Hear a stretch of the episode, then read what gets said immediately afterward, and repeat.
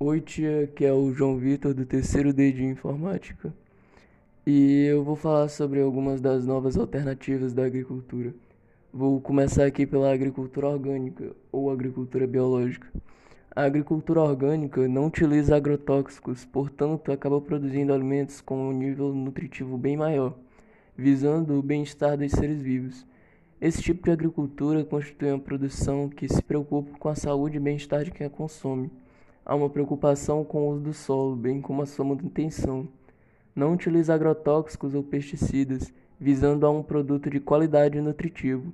Os recursos hídricos são usados de maneira racional, evitando desperdício. Assim, não há contaminação do solo ou lençol freático por meio de produtos químicos e também não há esgotamento de recursos hídricos.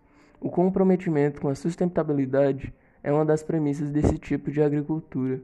A produção geralmente apresenta um valor maior no mercado, dada a maior garantia em relação à manutenção da saúde.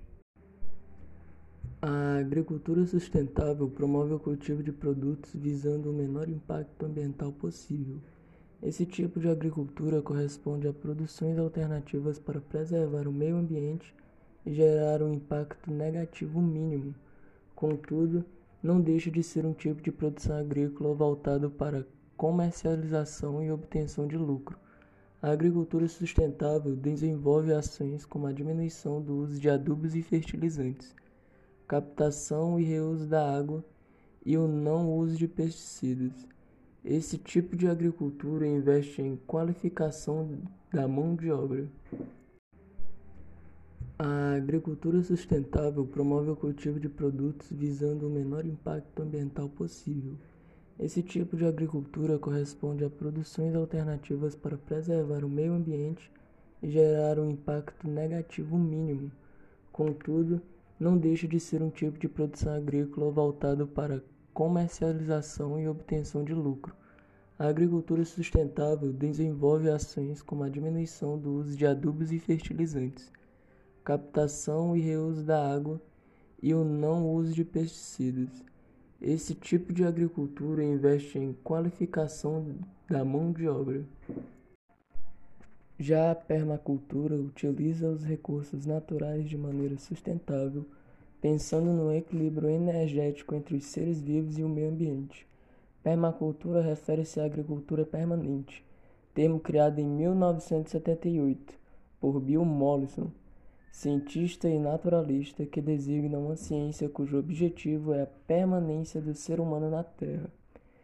Este tipo de agricultura caracteriza-se por compreender a ecologia, utilizar os recursos naturais de maneira racional e pela prática do desenvolvimento sustentável. Possui três princípios básicos: cuidar da terra, cuidar do futuro e cuidar das pessoas. A permacultura une práticas tradicionais agrícolas com ideias novas, estabelecendo uma integração entre o homem e o meio ambiente de forma equilibrada.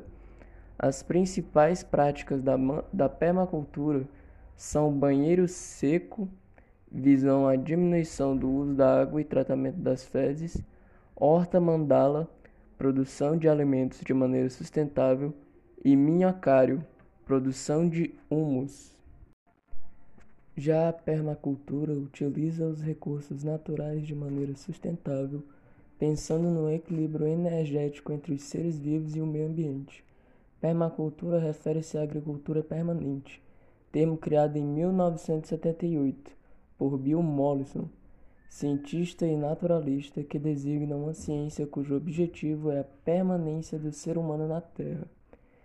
Este tipo de agricultura caracteriza-se por compreender a ecologia, utilizar os recursos naturais de maneira racional e pela prática do desenvolvimento sustentável. Possui três princípios básicos: cuidar da terra, cuidar do futuro e cuidar das pessoas. A permacultura une práticas tradicionais agrícolas com ideias novas, estabelecendo uma integração entre o homem e o meio ambiente de forma equilibrada.